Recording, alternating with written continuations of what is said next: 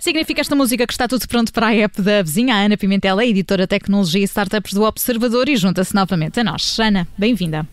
Olá, Ana Filipe. Olá, João. Ora, Boa viva. semana. Obrigada. Boa semana.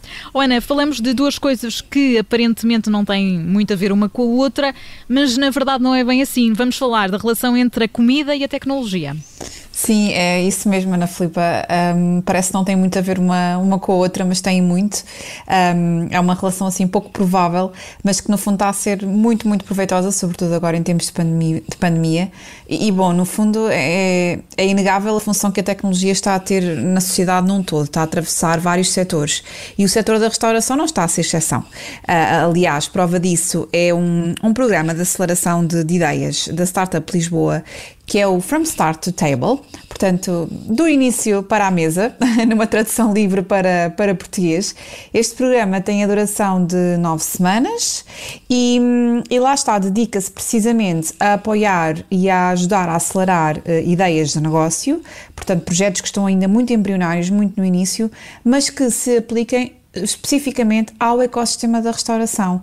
Bom, uh, o From Start to Table já vai para a quarta edição, portanto não é fruto desta pandemia, já existia antes e, e tipicamente no final de cada edição há sempre uma competição destas ideias, vá, o chamado Demo Day, uh, com alguns vencedores. E no final da semana passada ficámos a saber quais são os dois projetos vencedores desta última edição. E que projetos são esses, Ana Pimentel? Olha, João, uh, vamos começar aqui pelo que interessa, que é o, que, pela categoria que nos interessa, aliás, que é tecnologia para, para restauração.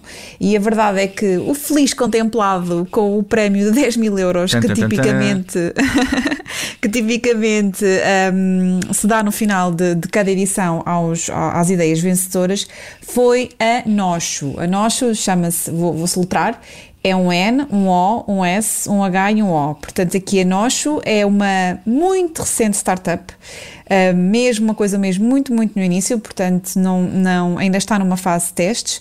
Foi fundada por dois portugueses, uh, chama-se a Tânia Figueiredo e o Salvador Rodrigues. E o que é que a Tânia e o Salvador querem? No fundo, querem ajudar aquelas pessoas que só decidem à última da hora, que querem ir jantar fora e não sabem onde. Não sei se vocês sabem Ah, bem que tipo conheço, de pessoas conheço. são essas. Sim, sim, conheço alguém. É um amigo. Pois, amigo. eu também conheço alguém, é verdade. Uh, conheço muito bem. Um, mas a verdade é que, então, a, a Nocho é uma app que, que apesar de não estar, não estar disponível, uh, quando estiver, promete ajudar estes clientes, que nós conhecemos muito bem, Ana Filipa, de última hora a encontrar mesa em restaurantes, onde normalmente não seria fácil reservar sem, sem- com, com, com tempo de antecedência.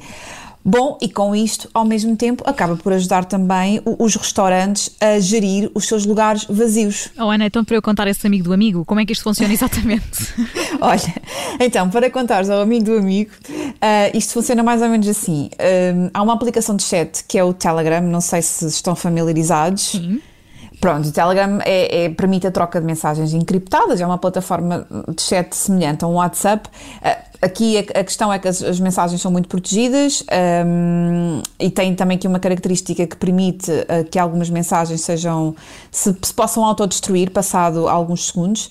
Bom, mas voltando aqui à, no, Nocho, não é? O que é que isto tem a ver com a Nocho? Ah, o, o Telegram foi a ferramenta utilizada, ahm, escolhida, aliás, por estes fundadores para lá instalarem um bot, ou seja, um software que vai conversar com os utilizadores da, da Nocho e ajudá-los então nesta busca pela mesa vazia. Como é que isto funciona mais ou menos? Então, depois de entrarem no Telegram, as pessoas que quiserem encontrar a sua mesa em restaurantes têm de se registar.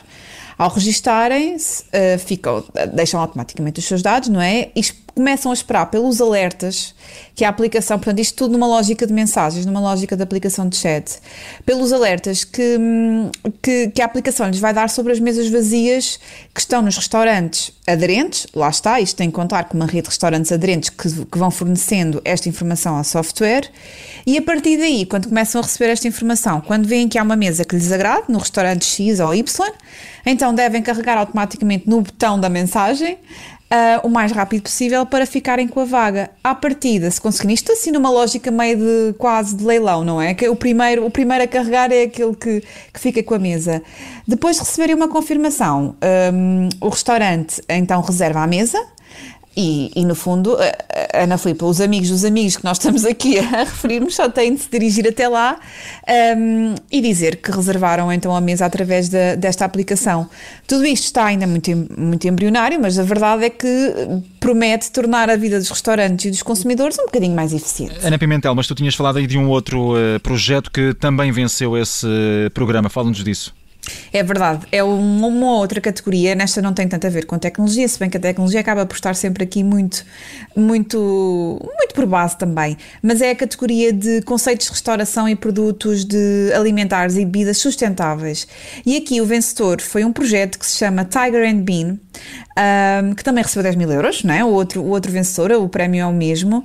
Um, e o Tiger and Bean não é um projeto português, na verdade foi fundado por, uh, por Robert Brunt e Dominique Mengard, que são do Reino, no, Reino Unido e África do Sul, respectivamente, e que também tem aqui uma missão uh, muito especial.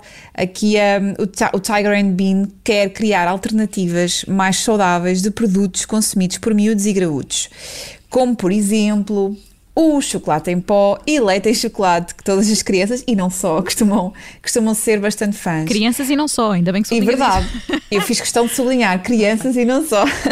Mas como é que eles então tentam fazer com que, este, com que esta alternativa seja mais saudável? Usando um produto que se chama Junça. Vocês sabem o que é? Não faço ideia, Mas tu vai, vais ajudar.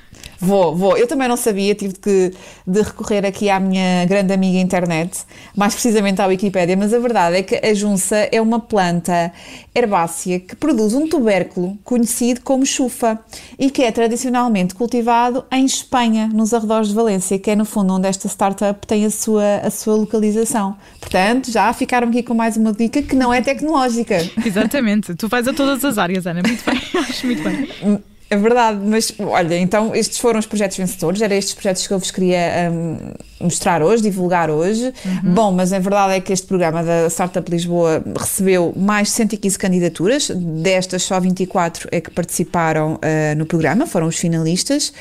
Houve já vários uh, vencedores em, em edições anteriores, algumas empresas portuguesas, como a Why Not Soda, que é uma marca de refrigerantes biológicos feitos em Portugal, também a Breadfast, que, no, que, era uma empresa de entrega de pequenos almoços ao domicílio, que entretanto foi adquirida por outra startup portuguesa que é a Tasty, a Kitchen Village, uma, uma rede de contentores cozinha que permite alugar estes espaços para, assim, num modelo de Kitchen as a Service, para produção, e, e também o Fumeiro do Mar, que foi um projeto que produz iguarias fumadas naturalmente a partir da cavala e da tainha. Portanto, há aqui muita, muita diversidade neste programa e acho que, tendo em conta a crise da restauração, é importante salientar os projetos portugueses e não só, mas que estão a utilizar a tecnologia para também encontrar aqui formas de ajudar uh, restaurantes e, e clientes a ficarem satisfeitos com, com, com o serviço cada vez mais digital destas plataformas. Certíssimo. Diversidade há também na newsletter e atenção porque a newsletter da Ana Pimentel, que é a Ana Assina, foi considerada uma das melhores da Europa de uma publicação do Financial Times.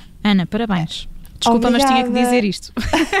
Como é que se chama Obrigada. a publicação? Não, está, não estava à espera. Foi, é, foi a SIFT Uh, isto não estava nos planos, Ana Filipe. Não estava, mas é para convidar os nossos ouvintes que ainda não subscrevem esta newsletter a fazê-lo. Portanto, basta ir ao site do Observador, é nisso que estás a trabalhar neste momento, não é? É verdade, sim. E sim, um, amanhã a newsletter. A newsletter foi destacada uh, pela SIFT, que é uma, uma publicação do, do Financial Times dedicada a startups, um, como uma das melhores da Europa. E fiquei muito contente. Espero que os nossos leitores também tenham ficado contentes. E amanhã, claro que sim, claro que há mais novidades. Muito bem. Ana Pimentel, editora de Tecnologia e Startups do Observador e junta-se a nós sempre na app da vizinha. Até para a semana, Ana. Obrigada. Até para a semana. Adeus, Ana. Obrigada. Parabéns.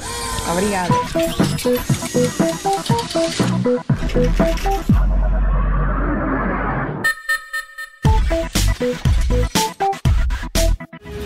Obrigada por ter ouvido este podcast. Se gostou, pode subscrevê-lo, pode partilhá-lo e também pode ouvir a Rádio Observador online em 98.7 em Lisboa e em 98.4 no Porto.